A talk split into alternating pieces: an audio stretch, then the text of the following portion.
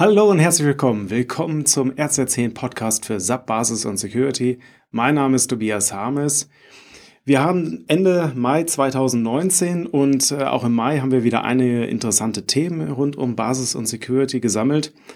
Äh, dazu später mehr. Zunächst möchte ich aber über die Zerstörung der CDU sprechen und was Unternehmen davon lernen können.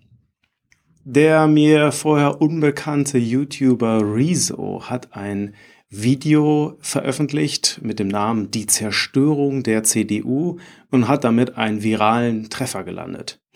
Polemisch und pointiert zweifelt er Position und Kompetenz der CDU und anderer Parteien in diversen Themen an. Die Antwort der Volkspartei CDU nach langem Hin und Her, Videoantwort ja, nein, fünf Tage später ein elfseitiges PDF. Ein PDF. Ja, das ist wohl bei den Erstwählern, wie man jetzt auch gesehen hat, nicht so gut angekommen.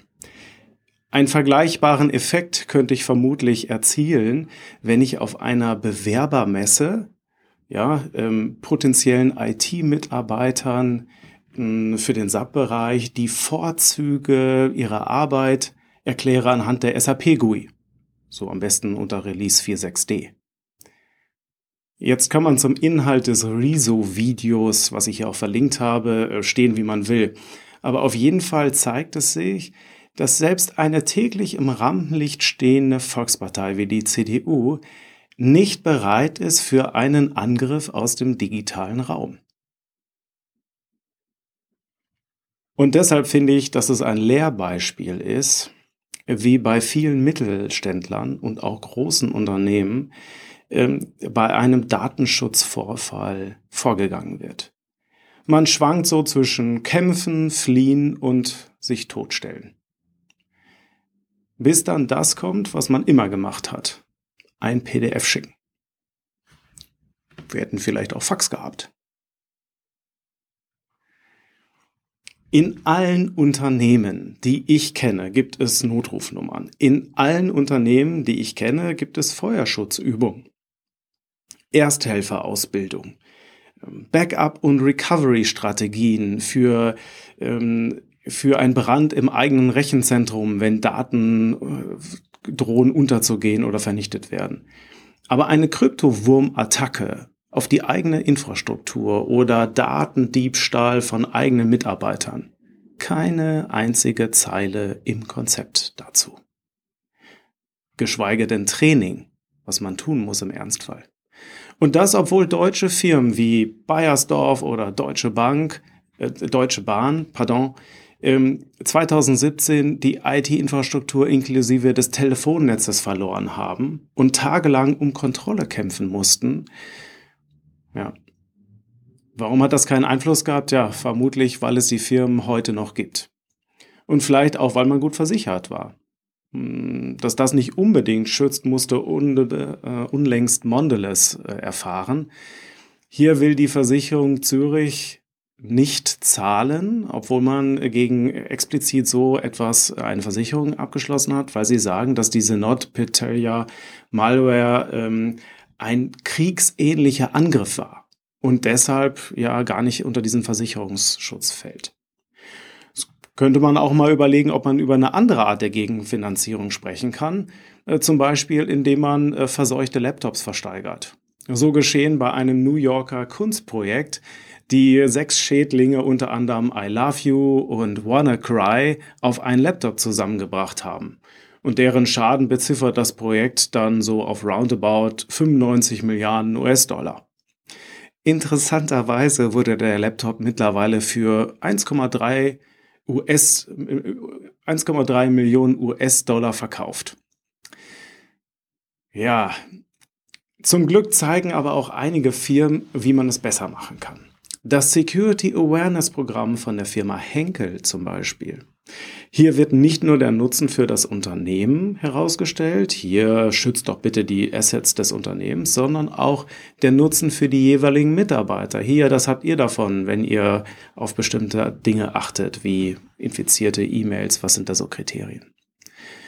Übrigens, äh, Falls jemand jetzt äh, von äh, der Firma Henkel zuschaut, ähm, also liebe Kollegen, ich würde mich wirklich mal freuen, da einen Teil dieses Security Awareness Programms selber auszuprobieren. Zwinker. Übrigens, zu dem Thema. Die DSAG hat einen ausgewählten Kreis von Mitgliedern befragt äh, zum Thema SAP-Sicherheit und die Ergebnisse veröffentlicht. Das war auch noch sowas, was im Mai gelaufen ist. 170 Teilnehmer haben teilgenommen. Bei der Frage, wünschen Sie sich mehr Security by Default seitens der SAP, das ist ja auch eine DSGVO-Vorgabe, antworteten knapp 84 Prozent mit Ja. Was steckt dahinter? Äh, Bequemlichkeit? Haben die keine Lust, sich durch diese ganzen, äh, diese ganzen Guides durchzuarbeiten, die Admins? Ja, selbst wenn das so ist, warum denn nicht? Was spricht dagegen? Ist es zu viel verlangt von einem Hersteller zu erwarten, dass er mehr tut, als Security Guides rauszugeben? Dass er da an der Softwarearchitektur, gerade bei so einer komplexen, ein paar Automatismen reinbringt, dass Security by Default äh, eingestellt wird? Weil die Alternative ist das, was wir jetzt auch wieder im Mai erlebt haben, nämlich diese 10K Blaze Diskussion. Vielleicht der eine oder andere wird es mitbekommen haben. 10K äh, Blaze, äh, da gab es auf einer Sicherheitskonferenz einen Exploit, den Hacker veröffentlicht haben, ähm, eigentlich zu einer Konfigurationslücke, die ja schon ein bisschen älter ist. Ähm, mit ein bisschen älter meine ich äh, stellenweise bis zu zehn Jahre alt. Und dann hat das ganze Ding einen schönen marketingtechnisch gut zu verwertenden Namen bekommen, nämlich 10K Blaze. Und äh, dann wurden plötzlich CIOs und CEOs dieser Welt angerufen und gesagt, ja, wie sieht's denn aus? Ähm, hier gibt's dieses Konfigurationsproblem, seid ihr denn nicht auch betroffen? Ja, und das hat dann natürlich einige Admins wahrscheinlich ja, eiskalt erwischt, ähm, nämlich dann auch nochmal der Hinweis, oh Mensch, da gab's ja eigentlich ein Best Practice und der hätte ja schon lange umgesetzt werden müssen. Also vielleicht da auch nochmal an alle Zuhörer, ähm, wenn ihr noch nicht nachgeguckt habt, bitte schaut mal nach, ob in euren Message-Servern und Gateways entsprechende Security ähm, Access Control Lists hinterlegt sind, um sich gegen so einen Angriff zu wappnen. Im Juni veranstalten wir ein Networking Brunch zum Thema SAP-Berechtigung. Und wer da Lust hat, sich mit Gleichgesinnten auszutauschen, der ist herzlich eingeladen. Wir treffen uns diesmal in Frankfurt und zwar am 19.06. Also Networking Branch Berechtigung in Frankfurt am 19.06.2019. Würde mich freuen, wenn wir da ins Gespräch kommen. Anmeldemöglichkeiten gibt es natürlich in den Show Notes und auf rz10.de und dort findet sich auch das ganze Best-of zum Mai äh, mit kompakten Informationen, äh, diesmal unter anderem zu Sub Penetration Test und Sub Single Sign-On. Ja, das war's von meiner Seite. Habt ihr Feedback? Habt ihr Fragen? Habe ich was vergessen? Ich würde mich freuen, wenn ihr mir schreibt. Macht ihr ja schon, wenn ihr mir schreibt unter harmes.rz10.de. Ich lese und beantworte jede Mail.